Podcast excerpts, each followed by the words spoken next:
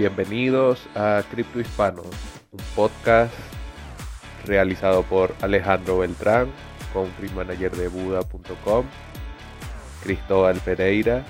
quien es director general de Latamtech, y quien les habla, Javier Bastardo, para conversar sobre Bitcoin, blockchain, criptomonedas y su adopción en Latinoamérica. Siempre entre amigos, entre panas, entre parces, de una manera amena y distendida.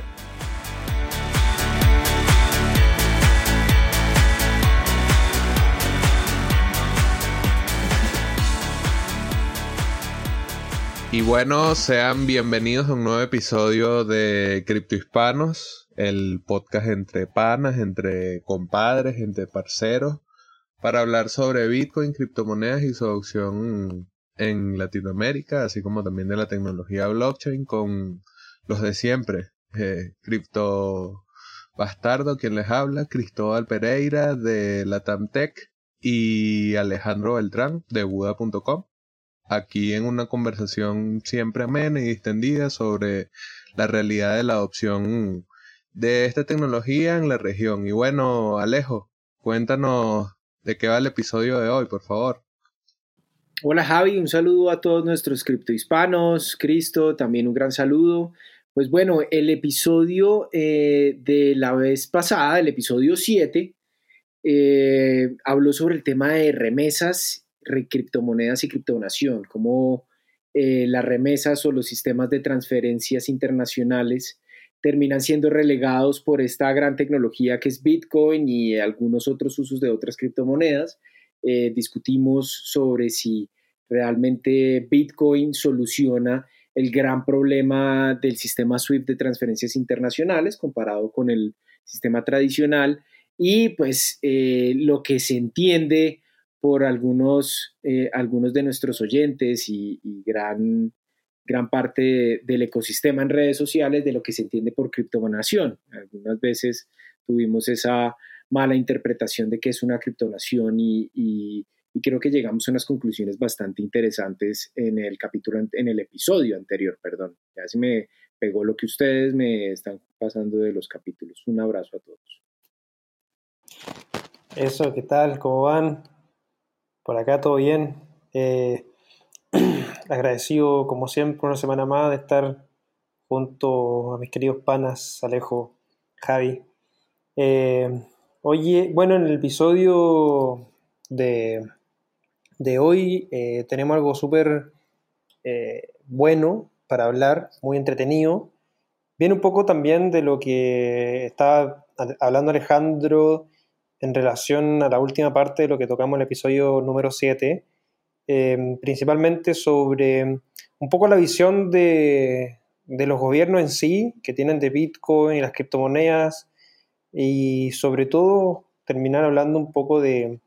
cuáles son las, verdades y cuáles son ilusiones dentro de este ecosistema que hemos visto en eh, los últimos años. La verdad que yo creo que, hay harto, hartos temas que, que, se han logrado concretar, pero también hay muchos temas de, ilusión que la verdad es que en el papel quedan bonitos, pero en la realidad dista mucho de, lo, que se, de lo que se espera. Así que mm, le agradezco como siempre una vez más estar acá, que nos, que nos escuchen a nuestros criptohispanos y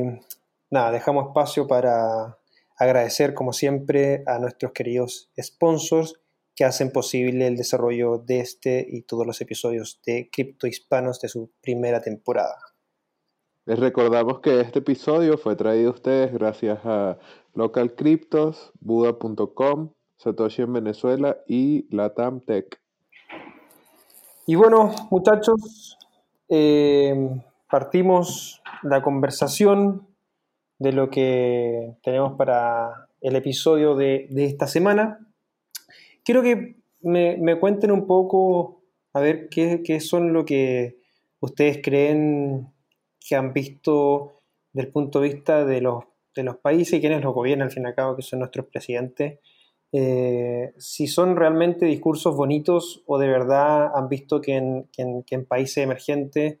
se usan tecnologías emergentes. ¿Hay alguna, hay algún caso real que ustedes crean que, sea digno de destacar, fuera no solo de, dentro de, Latinoamérica, sino que si es que alguno conoce algún caso fuera también sea, sea importante? Pero son pocos hasta ahora los que yo al menos he escuchado de, presidentes que hablen de tecnología emergente y la verdad no sé ahí cómo lo, cómo lo ven ustedes, Alejo. Yo, yo creo que ahí en, en Colombia al menos de mi punto de vista, de mi parte, se ha sido el único país donde he escuchado a un presidente hablar de, de, blockchain, temas de inteligencia artificial y todo lo que son las, tecnologías emergentes. ¿Sería un buen, un buen caso como para partir la conversación? Pues, eh, hombre, en el caso de, Colombia hay un discurso amplio sobre el tema de, eh, de convertirse en este hub de innovación latinoamericano, eh, en el nuevo Silicon Valley emergente para poder impulsar las nuevas, nuevas tecnologías en los sectores productivos de la economía y pues en las instituciones públicas. Pero más allá de eso, del discurso, más allá del discurso en la práctica, vemos que sigue habiendo un efecto mucho más experimental que práctico que realmente el, el, único uso práctico que se ha dado es alrededor de Bitcoin y su uso eh, para transferir dinero, para especular, para, para darle otro tipo de, de usos. Si bien ha habido muchos esfuerzos, ah, eh, se están dando muchos esfuerzos en el caso de, del Vive Lab, donde se están haciendo proyectos piloto para desarrollar sistemas de, voto electrónico, en el caso del proyecto de restitución de tierras de,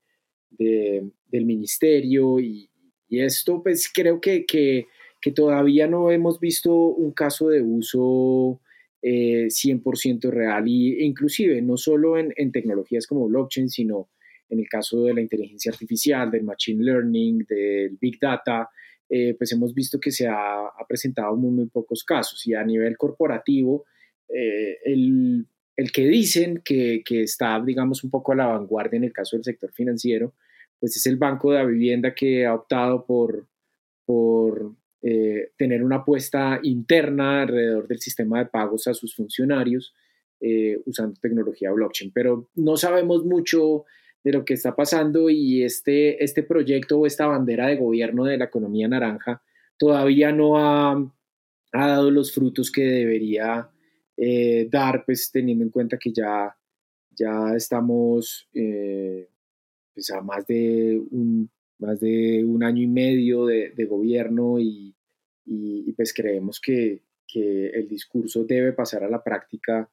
sí o sí. Deberíamos generar más experimentos y un poco usos más prácticos, pero no sé si sea algo muy, muy diferente a lo que está pasando en las economías emergentes. En el caso de,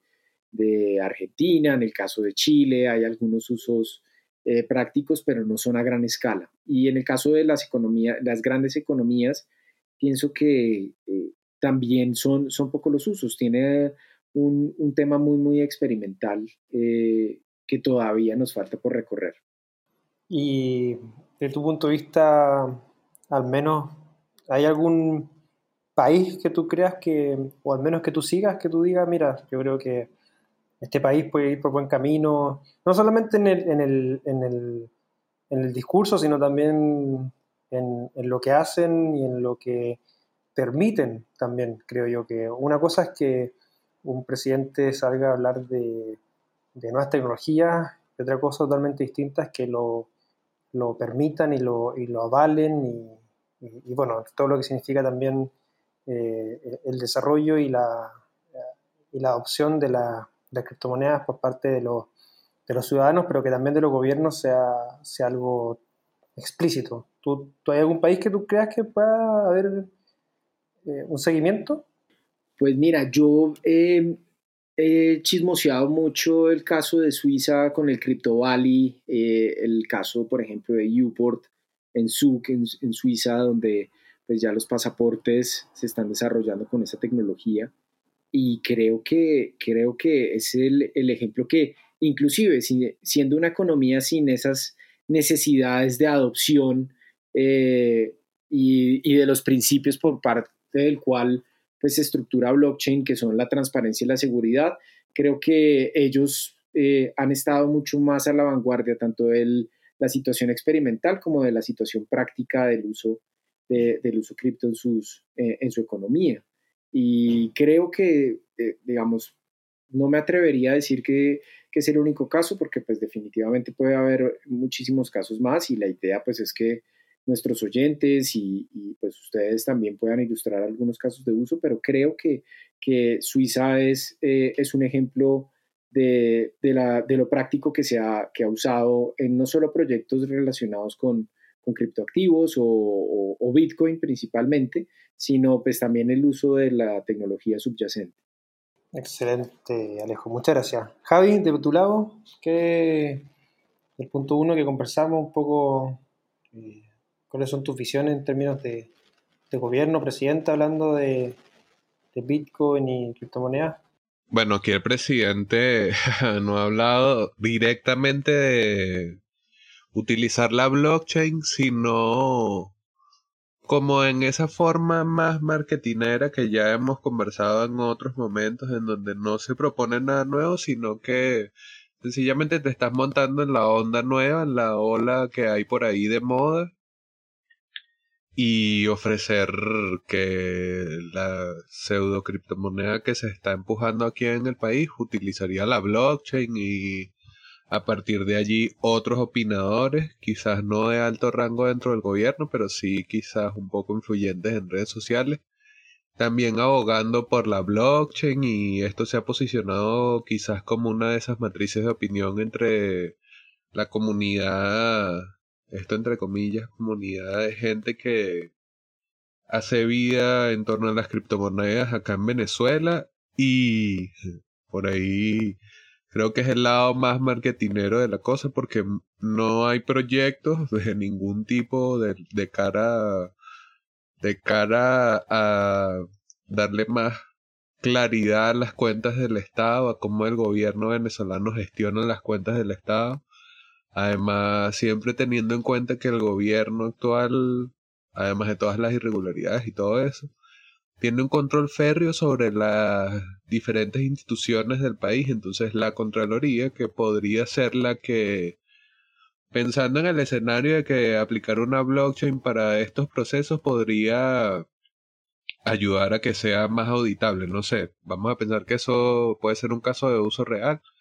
pero si eso, inclusive si eso fuese posible, no, no es de interés para el país, no es de interés al menos para el aparataje público del régimen, pues no,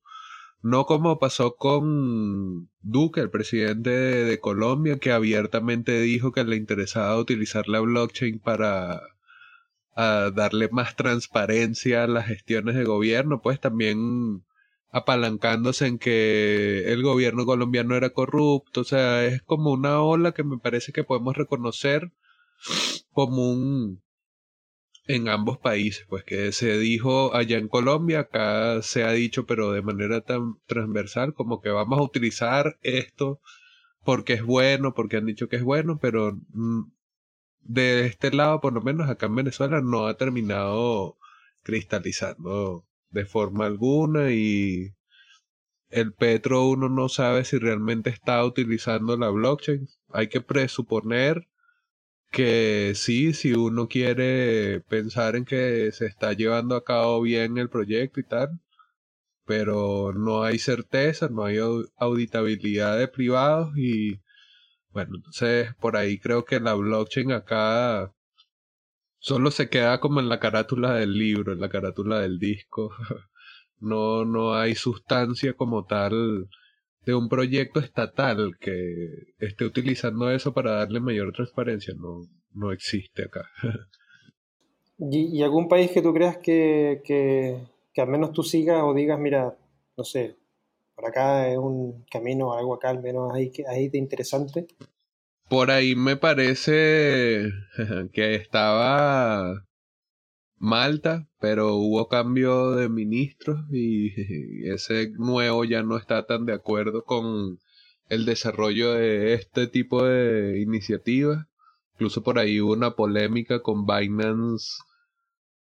en donde las autoridades de Malta aclararon que Binance no tenía licencia para operar en el país, entonces por ahí pudiese ser Dubai, que es uno de los países que siempre reporta estar experimentando mucho con blockchain, China también. Ahí lo de China es lo que ya hemos conversado varias veces, que suena muy bonito el desarrollo tecnológico, pero lo está llevando a cabo un gobierno que no es precisamente el más abierto y democrático y esto que no se escuche como un prejuicio de nosotros sobre la cultura china ni mucho menos, sino la propia percepción que ha creado el gobierno de China. No es algo referente a la sociedad china como tal, sino a la imagen que ha creado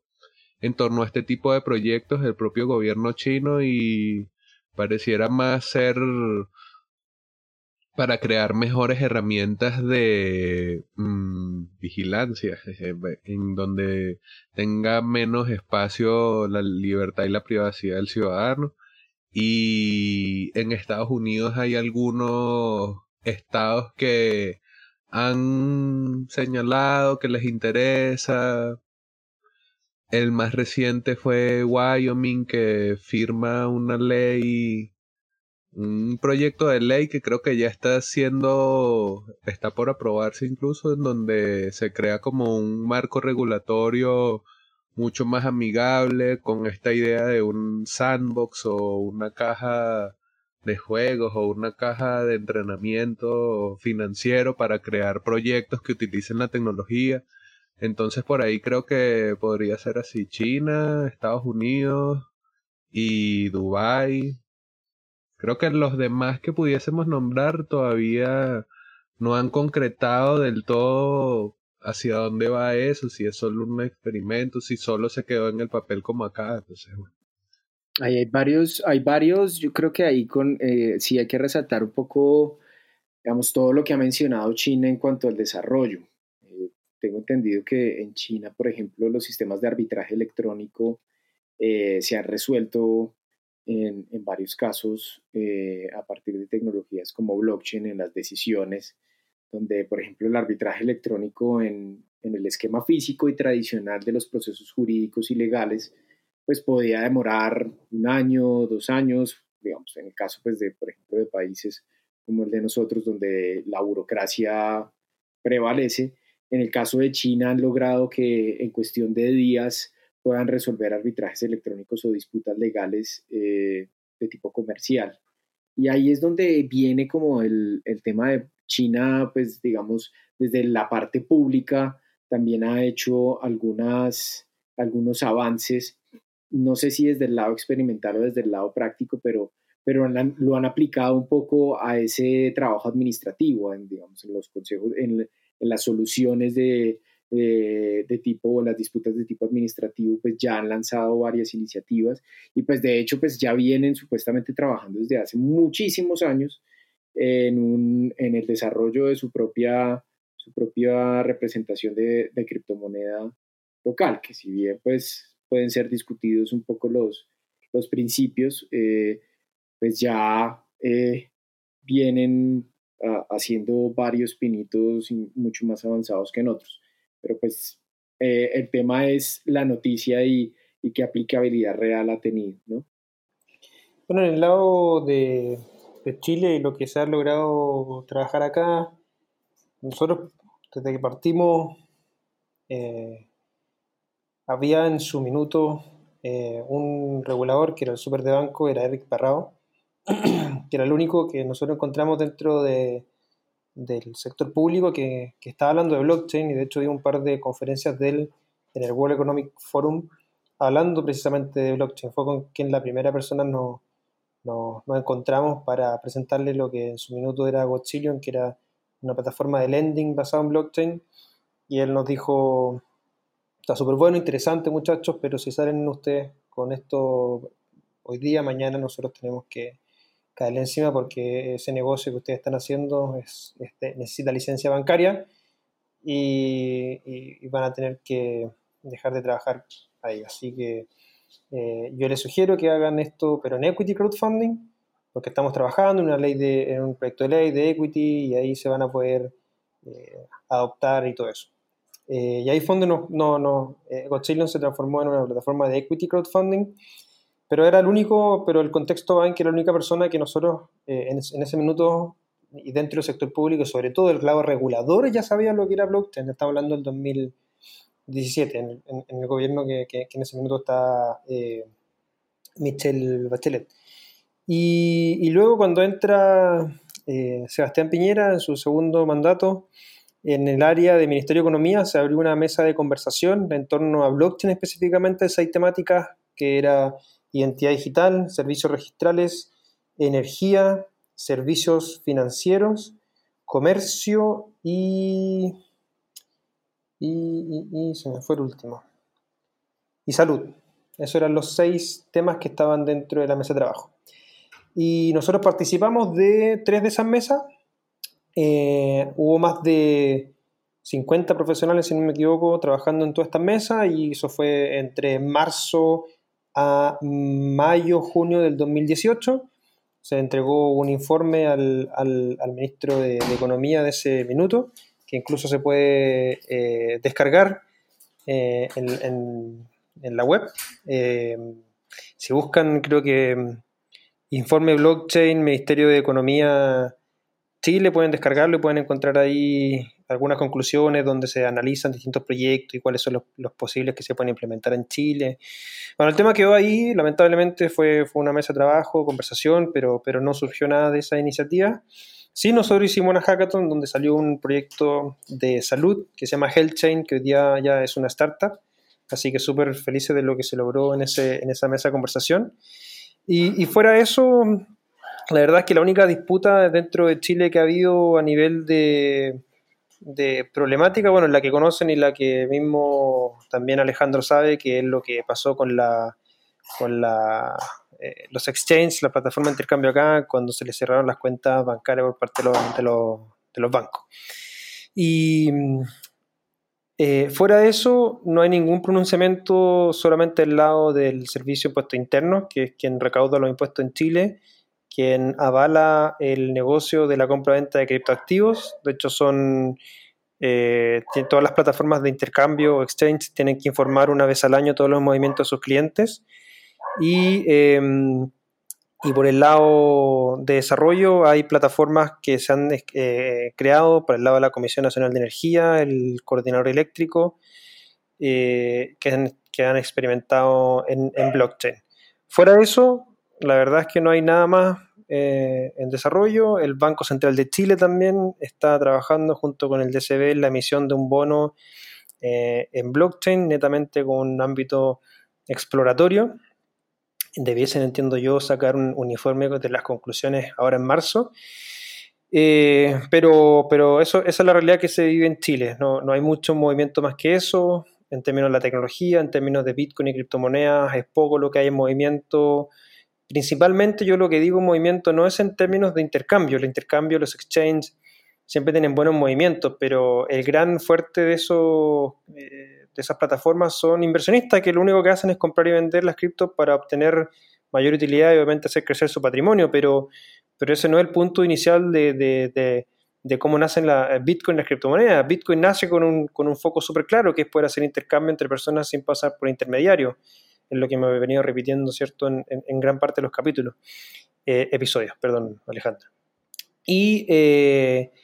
y, la verdad es que cuando trato de, ver eso, de ver la parte ya de realmente de, adopción del punto de vista de personas que, puedan pagar servicios basados en Bitcoin, que puedan pagar eh, lo que sea con Bitcoin, acá en Chile es muy poco, son, son muy pocos los,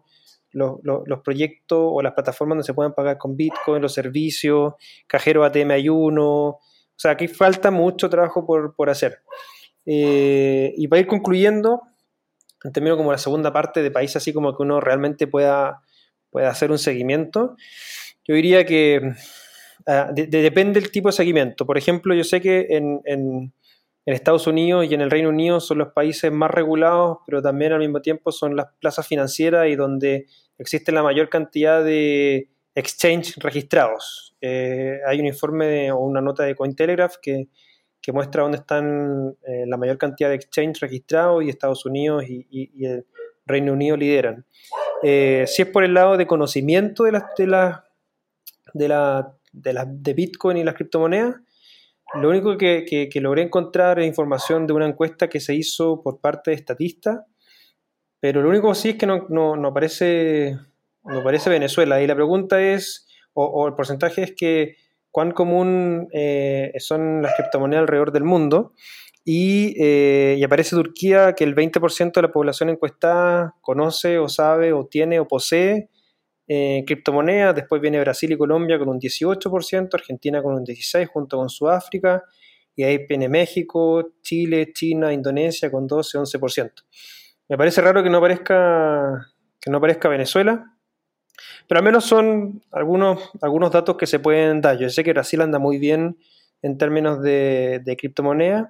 Y por último, el tercero, en la parte regulatoria, eh, bueno, ya lo dijo Javi, que, que Malta, un país que, que fueron los primeros en sacar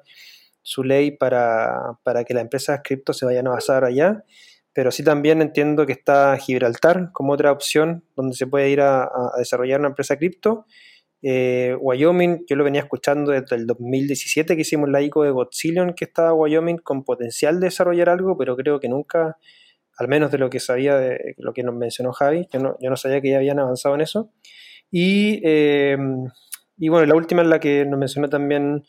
eh, Alejandro, que, que, es Suiza, que, que, es convertirse en este Crypto Valley, donde hay muchas empresas basadas allá, por ejemplo, la, la, fundación, de, la fundación de Ethereum está basada allá y sé que hay otras empresas grande en, ese lado del mundo. Con respecto a, a, los emprendedores, que, ¿cómo ven ustedes la, protección y apoyo a los emprendedores? aquí entramos más, como creo, más regional, o, al menos la visión que, ustedes ven de los, de los países. Eh, Javi, allá en, en Venezuela hay, hay desarrollo de empresas, startups basadas en, en, la tecnología y en, y en las criptomonedas. Bueno, por acá en Venezuela, a pesar de que no es un movimiento tan grande, sí hay un cierto interés en empresarial en estas actividades, pero todo está muy controlado por el gobierno, entonces las empresas que no se relacionan directamente con el gobierno, bien sea para utilizar criptomonedas, para crear servicios ah, para el uso de criptomonedas, o bueno, bien sea para no sé, para emprender con proyectos en donde se utilice blockchain, tienen que siempre operar hasta donde las autoridades le den permiso hasta donde las autoridades dejen, porque hay ciertas regulaciones que aplican o ciertas zonas grises hasta donde dejan a las personas operar. Pero en líneas generales, no. O sea, la protección es hasta donde llega la ley tajantemente escrita. Por ahí Quizás por eso es que no hay una actividad privada tan activa en cuanto al desarrollo de casos de uso de blockchain. Quizás por eso las empresas están más enfocadas en los servicios con criptomonedas, pero ojo, esto es una especulación mía, no, no quiero decir que no haya gente por allí pensando en cómo utilizar blockchain para solucionar algún proyecto por ahí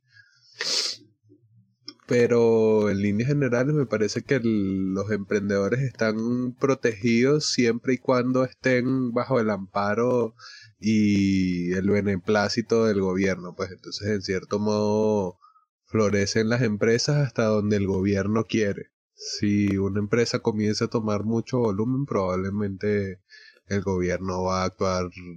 en consecuencia para por lo menos conocer por qué ese crecimiento, etcétera.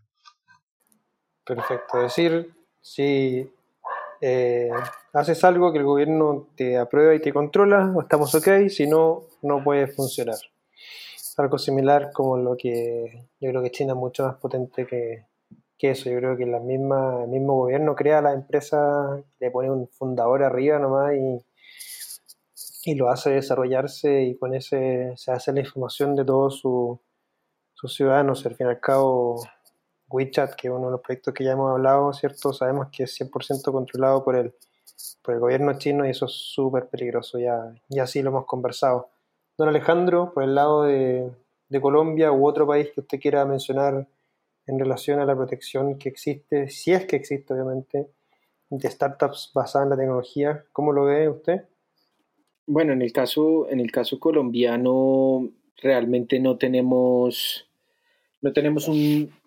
como no hay un marco jurídico, eh, nosotros crecimos, digamos, nuestra economía creció con una, em, con, con, una percepción de que lo regulado es lo más seguro. Nosotros venimos un poco de, de, de, la tendencia legislativa hacia el lado, hacia el modelo español y no hacia el modelo eh, de inglés, que es un modelo un poco más abierto. Y si ustedes se dan cuenta en los proyectos, no solo cripto, sino fintechs y esto, eh, esta creación del sandbox regulatorio y, y, las, digamos, estos campos experimentales en el caso de Reino Unido versus el, el modelo español, pues nosotros venimos conquistados por españoles, pues tenemos la tendencia a que todo lo regulado es mucho más seguro y preferimos que nos regulen a, a estar en ese campo experimental que, en el que el usuario eh, supuestamente no tiene garantías. Nos quejamos mucho del sistema bancario, pero si vemos una nueva alternativa, siempre la asociamos a algo que no está bien eh, en este caso. Entonces, el marco no regulado de las cripto acá en Colombia ha hecho que eh, se generen suspicacias alrededor de sus usos, ya sea usos ilegales o usos no controlados, porque definitivamente pues vemos que, que, las criptomonedas acá pues están en un, en un ámbito mucho más de informalidad, por no decir clandestinidad, porque pues finalmente el gobierno eh, a través del supervisor financiero pues ha hecho que las medidas adoptadas a través de cartas circulares o emisión de información eh, pues digamos eh, atemorice un poco al sistema bancario en el uso, por ejemplo, en el caso de los exchanges o de las plataformas eh, P2P, y eh, eso ha hecho que se fomente un poco más de, clandestinidad, de informalidad. Clandestinidad en el sentido de que no necesariamente tenga que ser una transacción ilícita, sino que pues obviamente no la, no la, digamos, no la publican o no dicen en el banco que es una transacción de criptomonedas. ¿Por qué? por miedo a que les cierren las cuentas o que los bloqueen y, que entren como en esa, esa lista negra creada por los bancos de forma en algunos casos injusta, eh, simplemente por ser cripto. Una de las experiencias que yo tengo es a mí me han cerrado cuentas eh, por divulgar a los cuatro vientos que tengo eh, emprendimientos relacionados con criptomonedas. Y pues si bien algunos legisladores desde el Congreso han, han, adoptado estas iniciativas alrededor de proyectos de ley. Por ejemplo, ahorita, pues, eh, en, episodios anteriores hablábamos de que en Colombia eh, transcurre un, eh, un, proyecto de ley de plataformas de intercambio de criptoactivos. y pues ese, ese, ese proyecto pues hasta ahora se va a radicar. También hay un documento de política pública para el fomento de blockchain en el sector público que ha sido bastante debatido. Eh, este, este documento eh, fue propuesto inicialmente por la Alta Consejería para la Transformación Digital del gobierno actual y ese, ese documento lastimosamente pues, tenía una carga alrededor de que solo el sector público utilizara lo que denominaban nodos privados o blockchains privadas. Entonces, para el emprendimiento que requiere sistemas cripto, más allá de que sea un, intercambio, por ejemplo, los exchanges, las wallets, las plataformas peer-to-peer, los scrolls, eh, entre otros desarrollos, pues también eso tocaría un poco a esos emprendimientos que, por ejemplo, utilizan nodos públicos. En el caso de que desarrollan contratos sobre Ethereum o sobre otro tipo de protocolos que requieren eh, monedas nativas para, para, para utilizar estos procesos de minería, pues, digamos, tendrían todavía la suspicacia de si se pueden usar o no. Y pues cuando uno ve el discurso del gobierno, uno dice, oiga, pues el discurso es alentador, yo creería que, que deberían promover estos espacios, pero a la luz de la práctica y, ya aterrizándolo un poco a las instituciones, eh, hay muchas instituciones que están muy, muy en contra del sistema. Desde la Superintendencia de Sociedades, la Superintendencia Financiera, que también ha mostrado una posición muy reactiva frente a esto, eh, algunos con unas posiciones muy, muy neutrales, sin, sin pronunciarse mucho, como es la Autoridad Monetaria, el Banco de la República, la Superintendencia de Industria y Comercio, ha sido muy, muy eh, tímida eh, frente, frente a estos temas. Entonces, aquí en el caso, en el caso colombiano hay, hay pocas garantías para desarrollarlos. Y en eso también es muestra de que, eh, a pesar de que el volumen es muy, muy atractivo, hay empresas que no han querido entrar al país porque todavía no hay garantías jurídicas de que puedan permanecer y hace parte pues un poco de la lucha que, que nosotros como ecosistema cripto hemos tratado de, de, dar. En el caso de, de por ejemplo, de, de, la, economías emergentes como las economías latinoamericanas, en el caso de México, la ley FinTech, que también era una gran promesa en donde varios, varios actores del ecosistema cripto participaron en el, en el documento base de la ley eh, para garantizar pues, que, se generaran una serie de, de,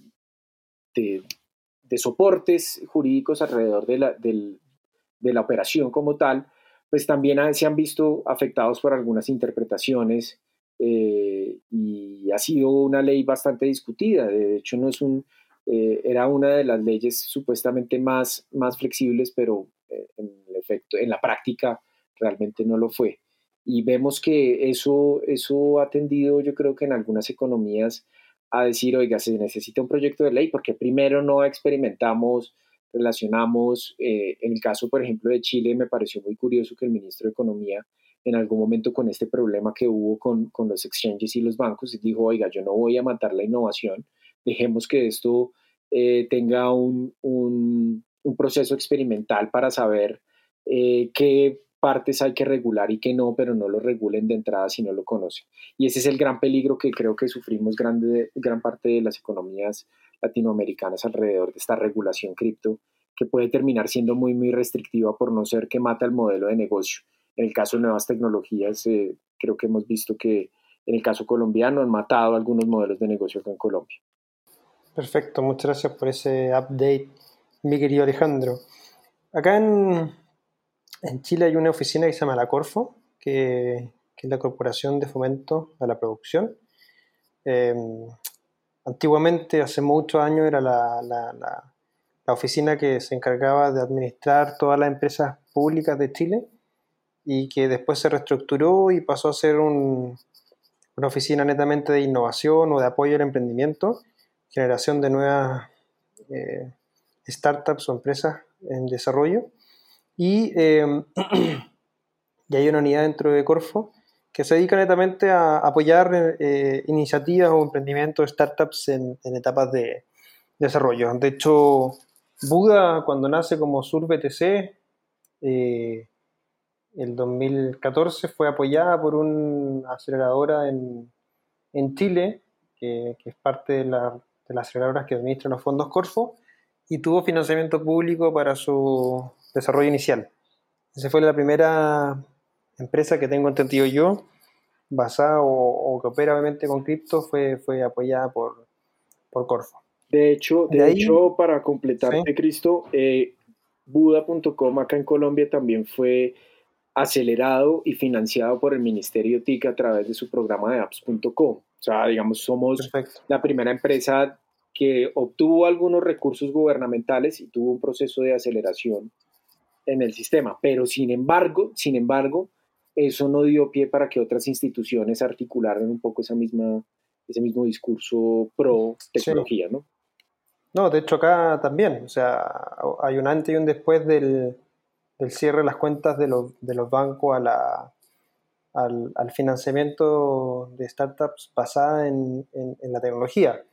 Eh, aunque el ministro de Economía, como tú bien dijiste, salió públicamente a decir, oye, no matemos la innovación, eh,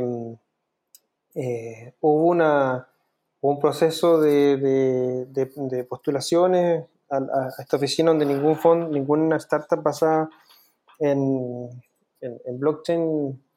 lo hubiese ganado. Distinto es el caso de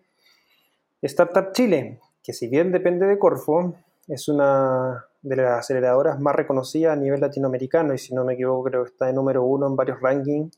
de, de la región. a través de, Startup Chile han venido distintas startups que han usado tecnología blockchain en distintas cosas. City Wallet de, de Venezuela era una que yo conocí, eh, había otra de la India, vino una de Argentina que se llama Startup Cup, que fue justo para la Copa América en Chile, que, o, después parece, no, recuerdo bien,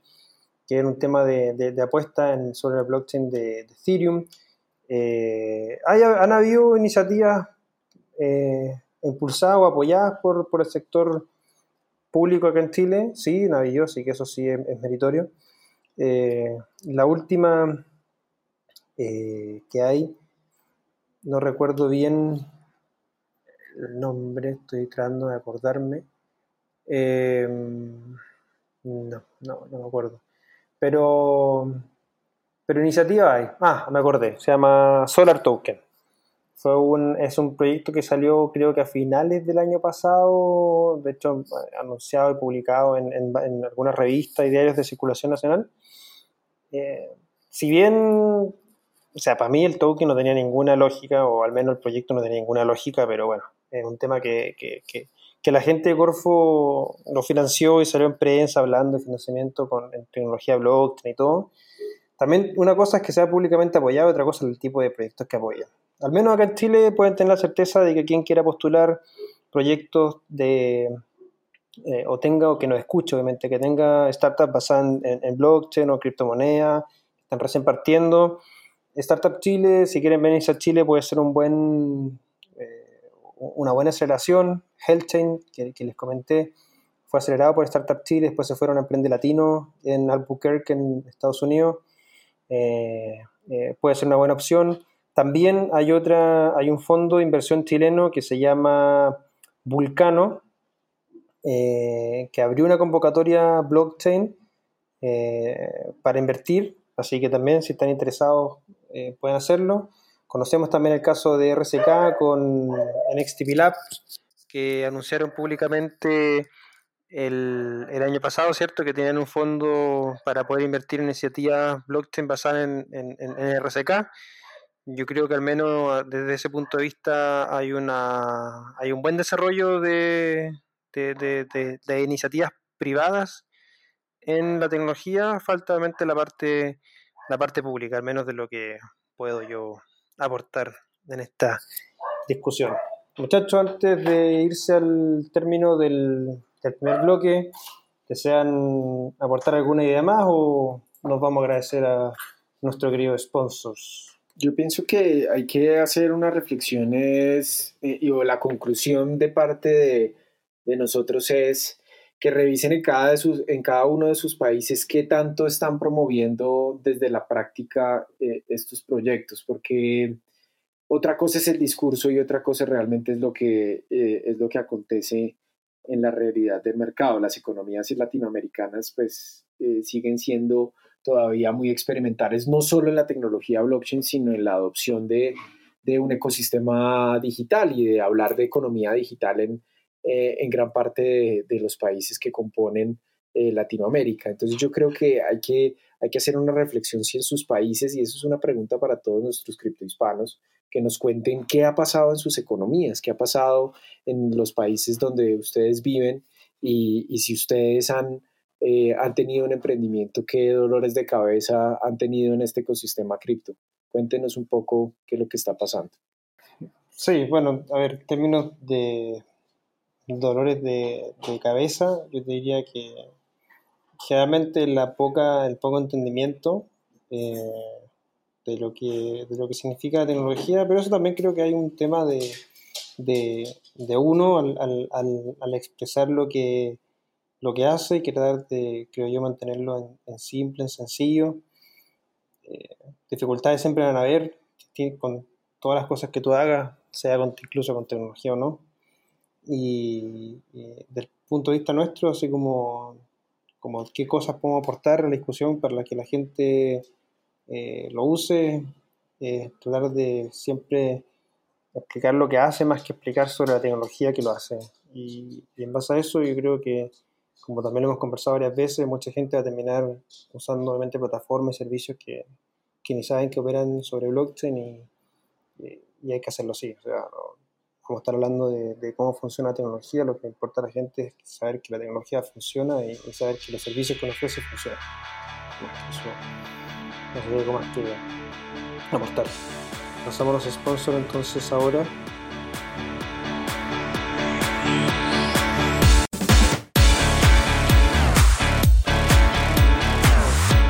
¿Quieres cambiar criptomonedas fácilmente en Latinoamérica sin ceder tus claves privadas, privacidad o libertad? Regístrate en Local Cryptos, el mercado de criptomonedas peer-to-peer sin custodia número uno. Tenemos una promoción especial para comprar y vender sin comisiones en tu primera transacción. Deben registrarse en www.localcryptos.com slash criptohispanos y empezar a intercambiar.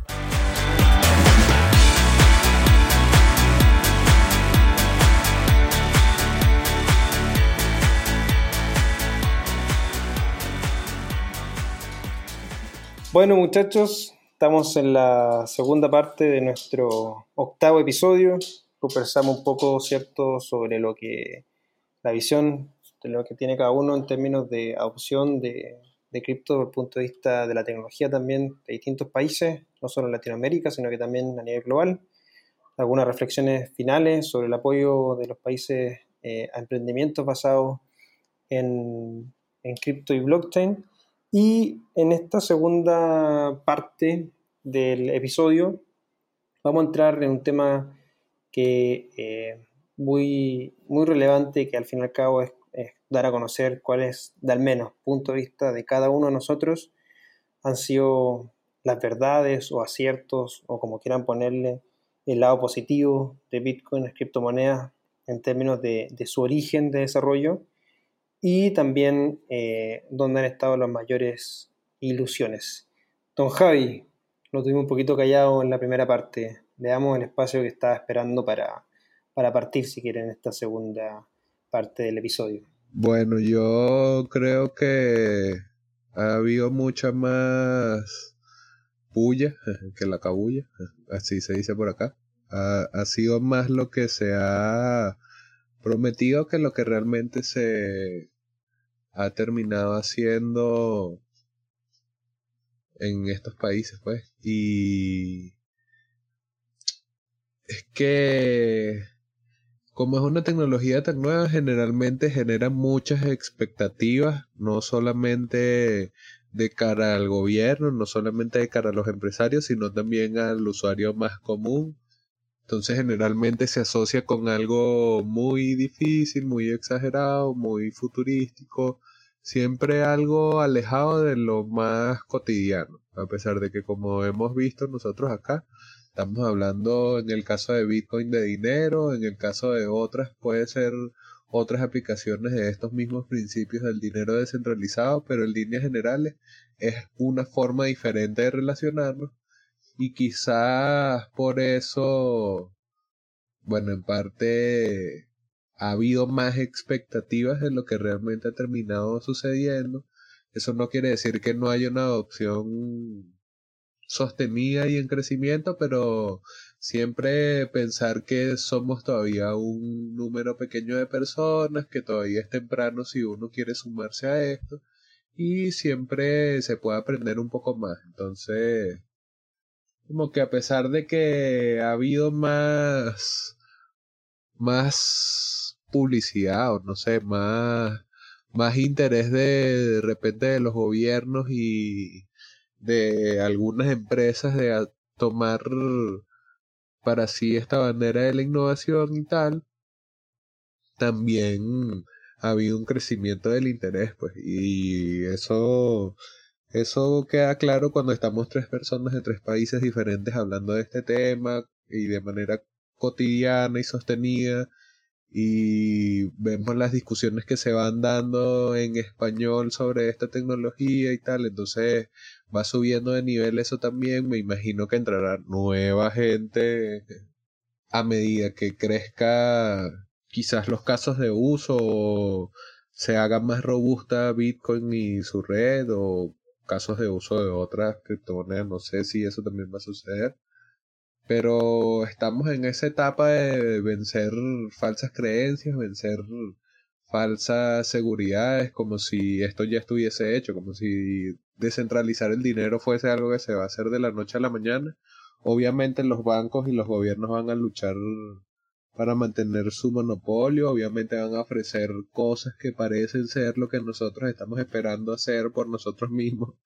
pero el, al ciudadano no le va a ayudar el Estado, pues eso el Estado siempre va a tener como prioridad el sostenimiento del Estado y los monopolios que lo mantienen vivo, pero no el ciudadano en su individualidad. Y bueno, esta es una oportunidad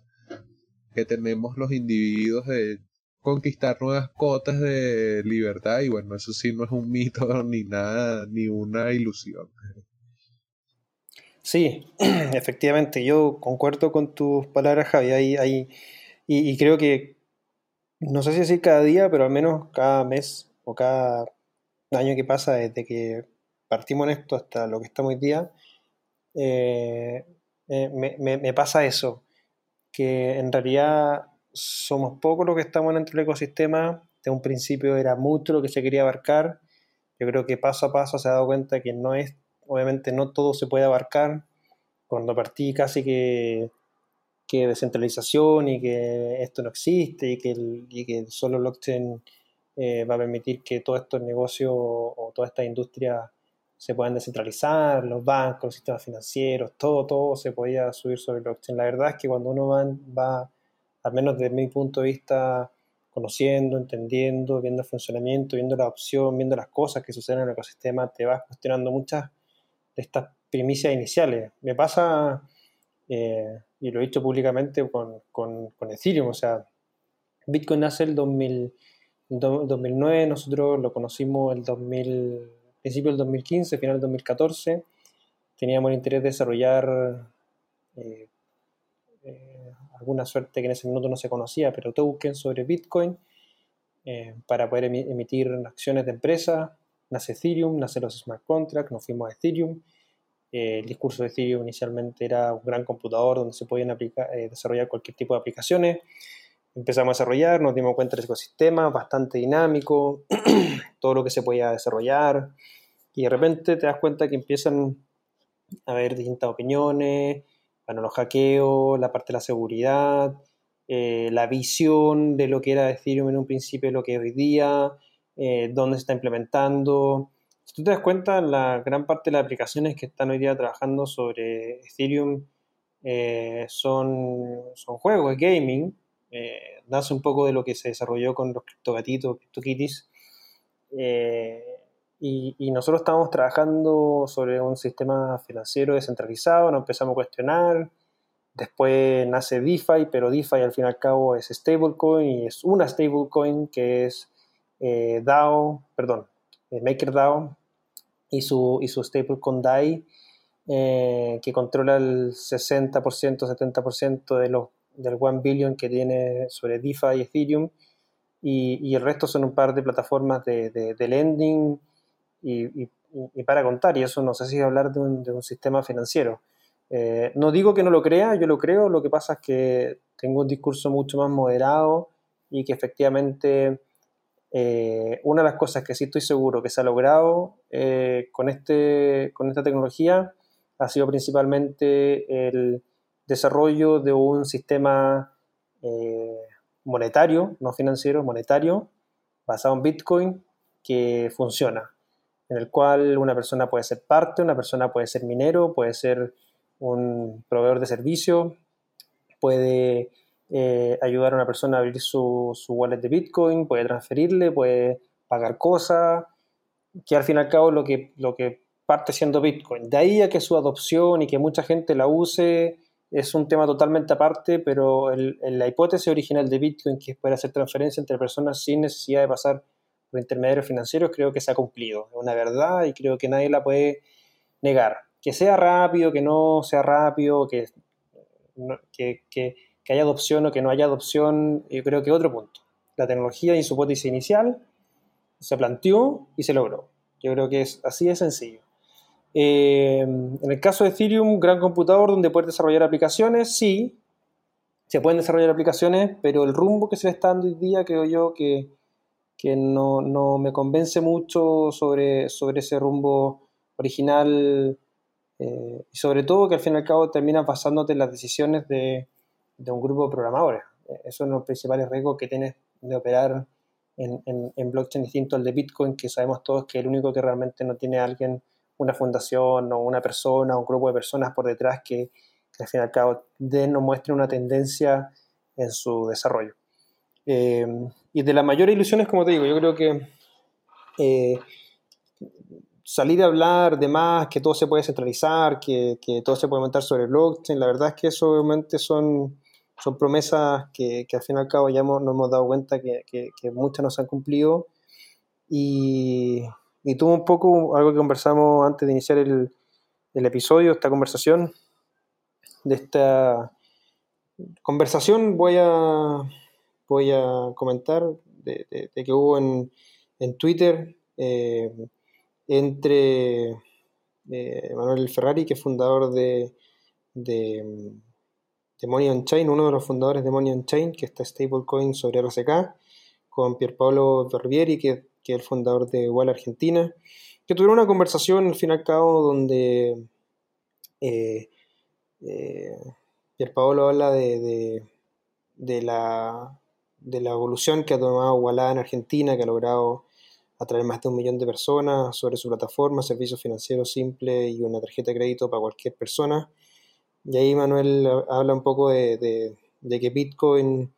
de que tendría que integrar Bitcoin. Y ahí yo pone una, una, una frase que, que creo que, que, es cierta. Seamos chicos, no sean tan aburridos que solo pueden hablar de una cosa. Cripto es para muy poca gente. En Argentina más del 50% de la gente nunca tuvo cuenta, nunca tuvo tarjeta. Veríamos más allá del ombligo, vamos a llegar a cripto, dice él. Y hay un tema que es verdad que creo yo, o sea, mi, percepción personal, cripto es para, es para muy poca gente. Es el ecosistema que tenemos y yo creo que va a ir creciendo, pero no, no sé si vaya a ser algo que obviamente pueda ser usado por todas las personas y que hable de que todas las personas deberían tener su cuenta en Bitcoin. No creo que sea así, al menos desde mi punto de vista. No sé, Alejo, ¿tú qué, qué opinas en esta temática?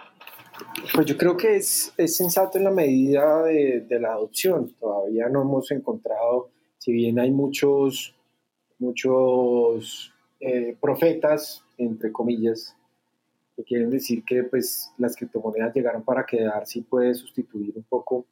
lo que pasa en el sistema financiero tradicional. Entonces hemos visto que,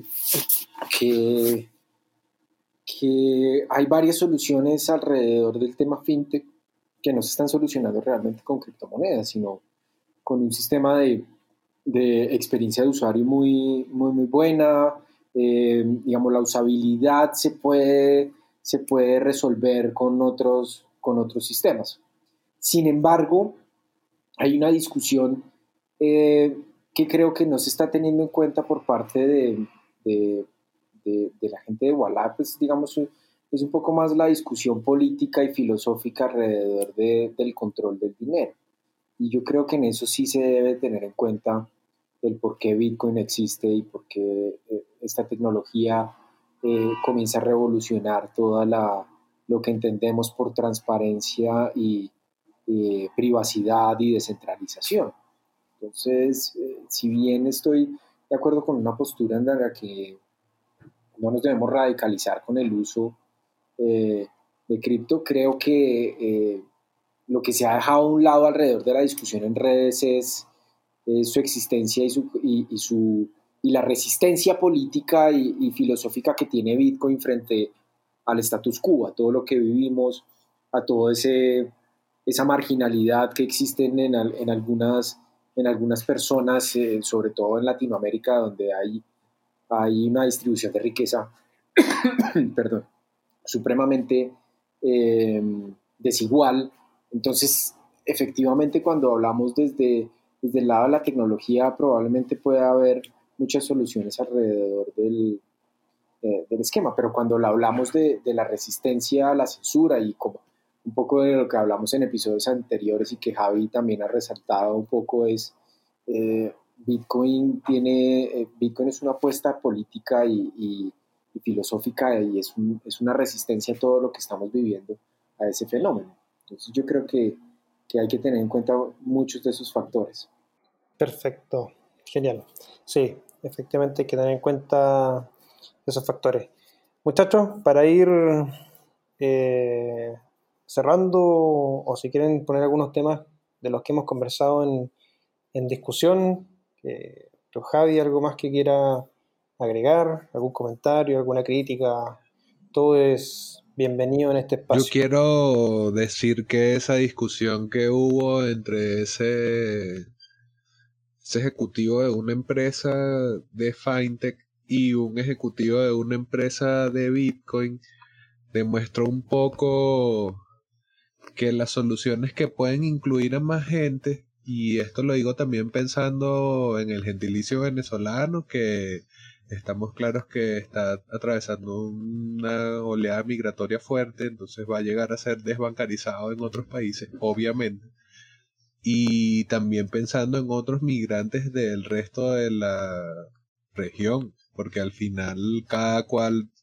tiene sus propios conflictos y los ciudadanos podrían también decidir migrar, entonces van a seguir siendo desbancarizados en su nuevo destino.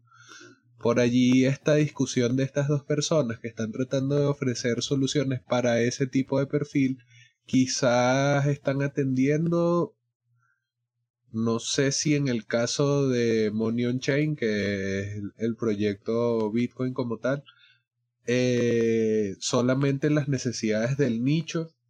porque está bastante bien reconocido el nicho Bitcoiner, pero como le respondió el CEO de Walla, el, proyecto de Walla ha atendido a mucha más gente sin la necesidad de pasar por la curva de aprendizaje que uno tiene que atravesar para utilizar Bitcoin. Entonces, quizás servicios que quieran aprovechar las cualidades de Bitcoin para incluir financieramente a más personas, pues tendrán que ver de qué manera es que es muy difícil acelerar el aprendizaje, entonces de qué manera tú eliminas elementos que el usuario final tenga que aprender, llámese gestión de llaves, llámese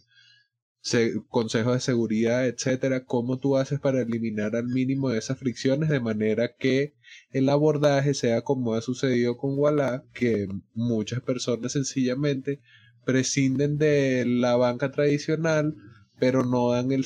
el salto que hemos dado nosotros, por ejemplo, a las criptomonedas, digo nosotros tres, a las criptomonedas, sino que se quedan en soluciones intermedias que claro que sí, aprovechan la tecnología de una forma diferente al de la banca tradicional, pero no dan la misma libertad que daría ser tu propio banco con Bitcoin, por ejemplo. Entonces me parece que esa discusión es interesante y seguir ese tipo de debates es interesante para uno saber cómo se están planteando las necesidades de los ciudadanos, de los potenciales usuarios, las personas que sí están creando esas soluciones a esos problemas. Yo creo que hay también que entender de que si queremos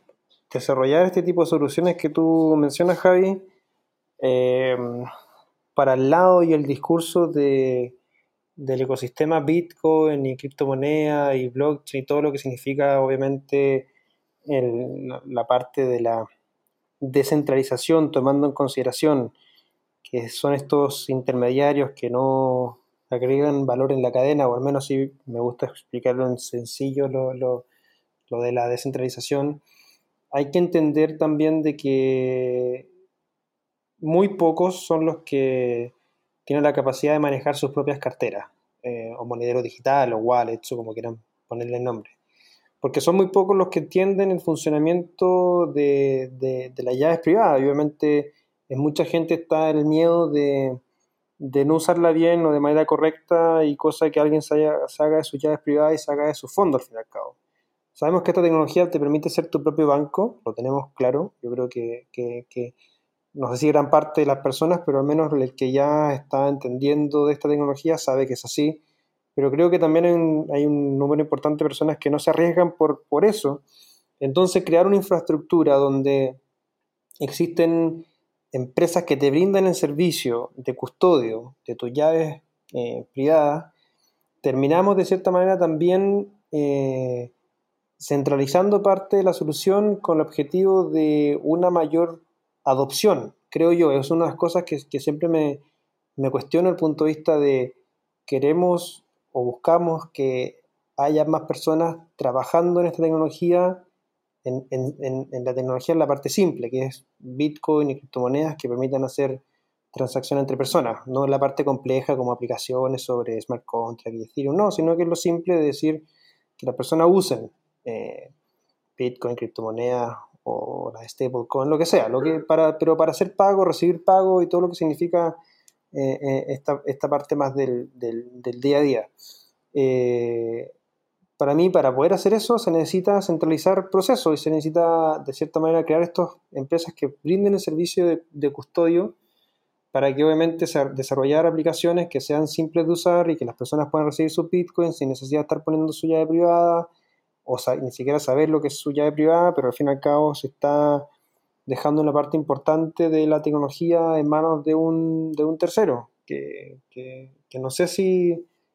sea la lógica inicial de la cual se desarrolló la tecnología. No estoy diciendo que no se pueda obviamente evolucionar, evolucionar e ir adaptando las realidades, pero, pero un tema que siempre, que siempre me, me cuestiono. Para mayor opción se necesita centralizar servicio. Eh, así de simple, creo yo. No, yo creo, yo creo que estoy, estoy de acuerdo en que las discusiones difieren de cada, de cada ser humano que está utilizando las opciones digitales para solucionar parte de, de, sus cosas. En el caso transaccional, eh, pues vemos que,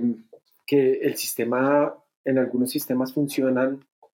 con Bitcoin o sin Bitcoin.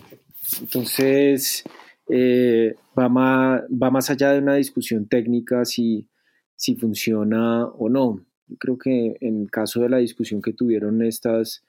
estas dos empresas, estos dos em, exponentes eh,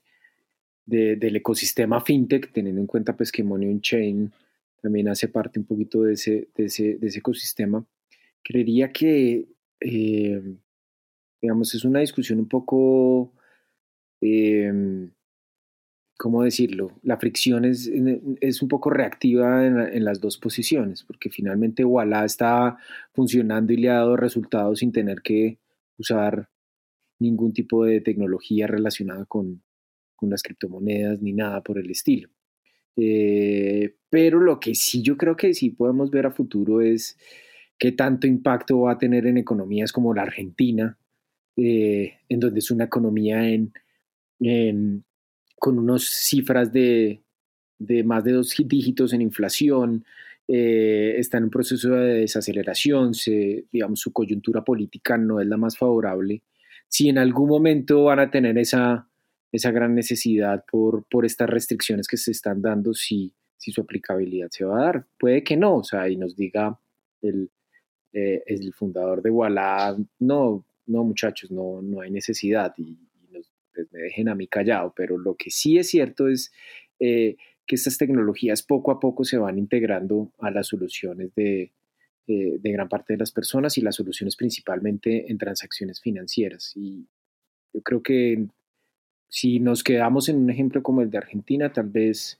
em, estemos muy, muy limitados frente a las grandes posibilidades que tiene Bitcoin de generar una construcción global eh, de un sistema alternativo transaccional. Perfecto.